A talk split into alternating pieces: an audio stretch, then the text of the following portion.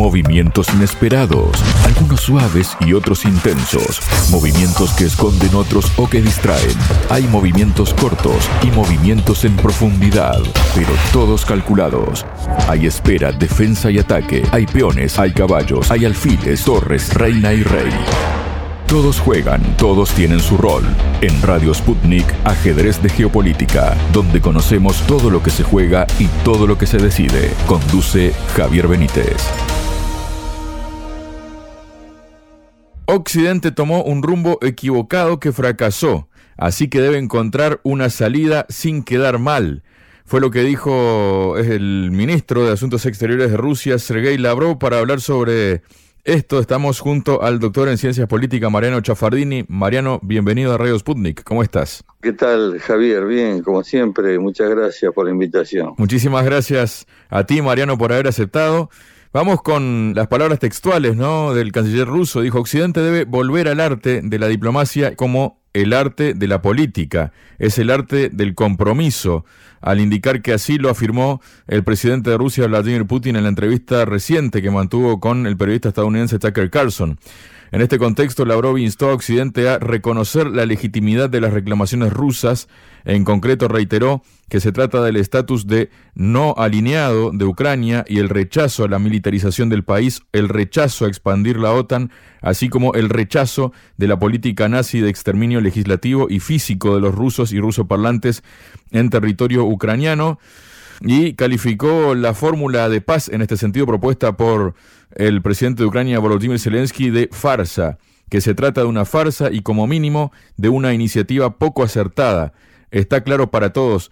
Pero bueno, parece que Occidente todavía sigue negándose, ¿no? Al rumbo, a tomar el rumbo de la diplomacia y toma, como cuando uno va por una carretera, ¿no? Que dice desvío, ¿no? Y parece que va por ese desvío. Occidente insiste todavía mientras puede, ¿no? Sí, evidentemente hay una cantidad de signos que indican que la situación está muy, muy complicada para lo que se llama Occidente. Primero porque aparentemente la ayuda está indispensable para Ucrania, para que Ucrania pueda seguir al menos manteniendo algún ritmo militar, alguna acción, está paralizada en Estados Unidos y los congresistas ahora se fueron de vacaciones hasta fin de febrero, no va a haber ni siquiera tratamiento y, cuando lo haya sigue habiendo una mayoría republicana en, diputados y es pues, muy, muy poco probable de que se, se apruebe esa ayuda. Y sin esa ayuda evidentemente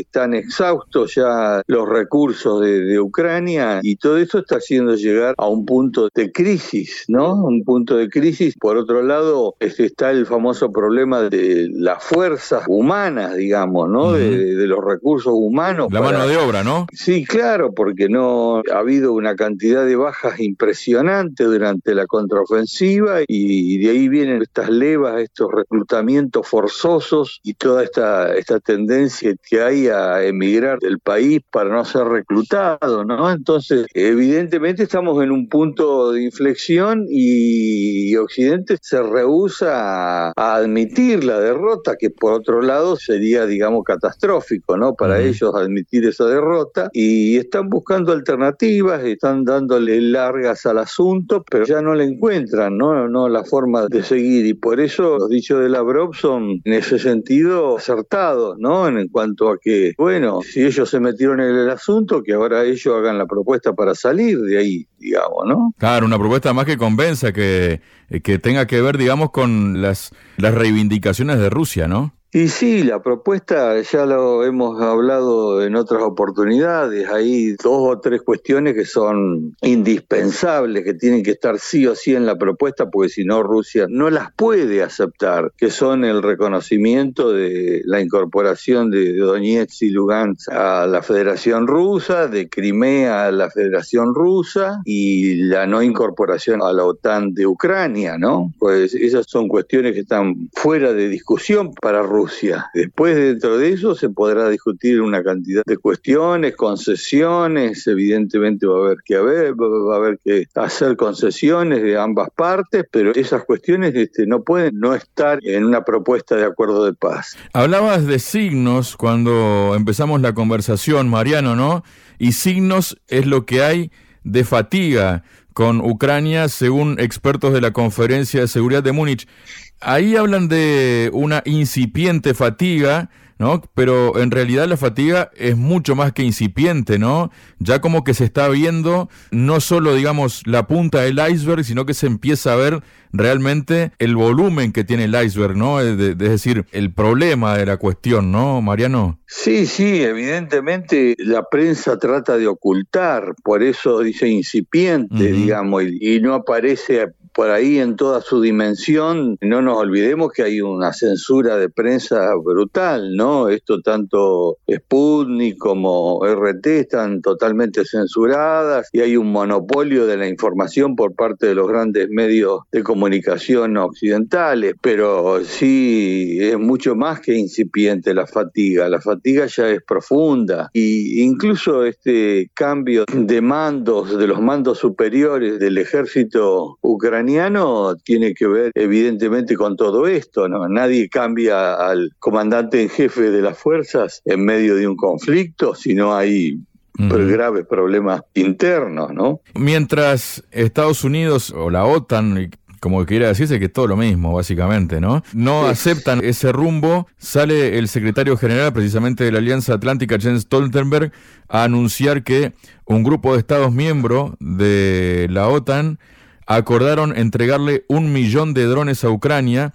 Luego de las reuniones de los ministros de defensa de la OTAN en Bruselas, en una rueda de prensa, Stoltenberg afirmó que 20 de los aliados que eh, se habían comprometido a formar una coalición de desminado, todo esto contribuirá a salvar vidas ucranianas. Según Stoltenberg, el 99% de la ayuda militar enviada a Kiev procede de eh, los Estados miembros. Además, informó que los países crearán un nuevo centro conjunto OTAN-Ucrania eh, de análisis, adiestramiento y formación en la ciudad polaca de Vidogosh. El centro creará una estructura para que las fuerzas ucranianas aprendan y se adiestren junto con sus homólogos aliados. Si el presidente Putin gana en Ucrania, también será un desafío para nosotros será mensaje para los líderes autoritarios, no solo para Putin, sino también para el presidente Xi Jinping, de que cuando utilizan la fuerza militar consiguen lo que quieren.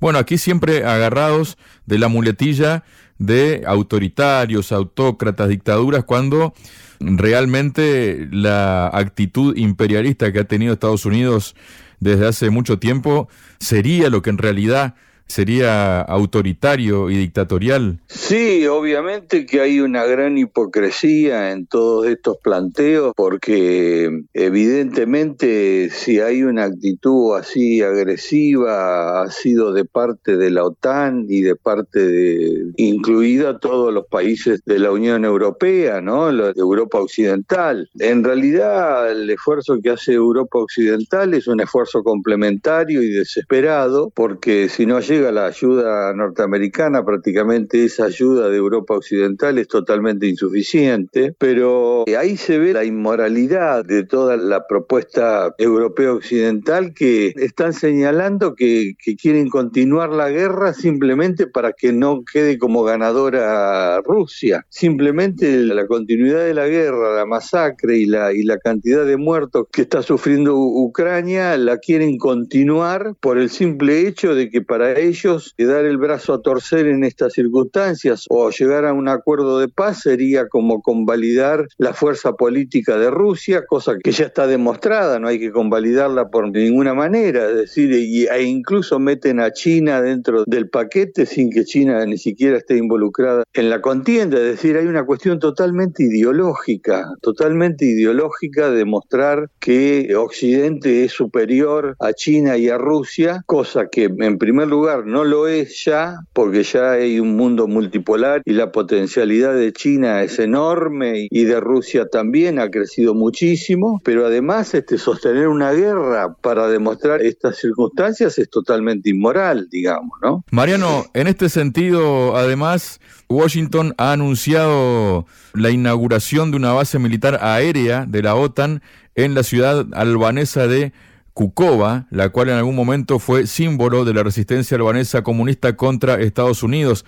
Es decir, convierte en algo simbólico y le dan otro sentido, ¿no? Como reescribir un poco la historia, tal vez, una, hacer una cosa esa. Eso, por supuesto, sin comentar lo que significa el continuo expansionismo de la OTAN, ¿no? Sí, por supuesto. Es decir, este, como no tienen recursos reales, recurren a maniobras de propaganda, son prácticamente, ¿no? Porque no hay nada nuevo ahí, es simplemente asignar un recurso ya existente a lo que ya estaba asignado por otra parte. Así que son anuncios que demuestran la imposibilidad de tener efectividades conducentes en ese sentido, ¿no? Porque no tienen, ya está, es, lo que estamos hablando, no sé, se les ha agotado la, la capacidad de pertrechar y de reforzar a Ucrania y Ucrania ya está exigua, entonces todo lo que estamos viendo ahora son maniobras de distracción, maniobras de propaganda, maniobras de engaño, pero no hay realmente nada nuevo. Mariano, a propósito de esto, ¿no? Que comentabas hace unos momentos, ¿no? Que Estados Unidos como que está dando largas, ¿no? Para enviar el dinero, ahora se van a tomar unas vacaciones. Europa, que parece que es el único más papista que el Papa, ¿no? Hacen lo que sea, incluso han acusado desde Hungría, han denunciado desde Hungría todas las presiones que recibieron y los chantajes de parte de Bruselas para que no bloqueara esa ayuda de 50 mil millones de euros a Ucrania. Y también en este punto es bueno recordar unas declaraciones que hizo la portavoz del Ministerio de Exteriores eh, ruso, María Zaharova, en una sesión informativa diciendo que Estados Unidos busca deshacerse de la carga abrumadora de gastos derivados de la ayuda a Ucrania y trasladarla a países europeos, principalmente a Alemania. Esta es una lectura o una radiografía real de lo que está pasando, Mariano? Sí, por supuesto. Esto ha sido un continuum desde la guerra, desde que empezó la guerra. Eh, en ese sentido, el que ha sido más claro ha sido Trump, ¿no? Que ha señalado que la OTAN la tiene que mantener Europa Occidental y que no, no tiene por qué estar financiada ya por Estados Unidos, o por lo menos principalmente por Estados Unidos, que tiene que haber una coparticipación en igualdad de circunstancias y por supuesto es otra muestra más de las grietas que están surgiendo entre eh, los aliados de Europa Occidental y Estados Unidos respecto de todo esto, ¿no? Porque fundamentalmente el punto acá es que ha cesado la ayuda estadounidense y eso ha complicado todo el panorama y Europa está sangrando por la herida y está de alguna manera indirectamente porque no puede sublevarse frente a su amo norteamericano, pero está de alguna manera elípticamente mandando mensajes en ese sentido. Y uno de los países más agresivos en este sentido de Europa Occidental es Inglaterra, que incluso ha mandado sus representantes a Ucrania y ha firmado con Ucrania pactos de alianza, de alianza de tipo militar, ¿no? Es decir, es el más, diríamos en algún sentido, es el más lacayo de Estados Unidos de toda la Unión Europea. Se está mostrando nuevamente a Inglaterra, ¿no? Como ocupando ese rol, ¿no? Y justamente, ¿no? Ahora que mencionas a Inglaterra, Mariano, me das pie para una situación que ha pasado en los últimos días y que tal vez no se le ha dado la importancia que tiene, ¿no? Porque los problemas de los dos superportaaviones británicos ilustran la decadencia de la Royal Navy, ¿no? El diario The Times definió como vergüenza para la Royal Navy las constantes averías del HMS Prince of Wales y su gemelo el HMS Queen Elizabeth.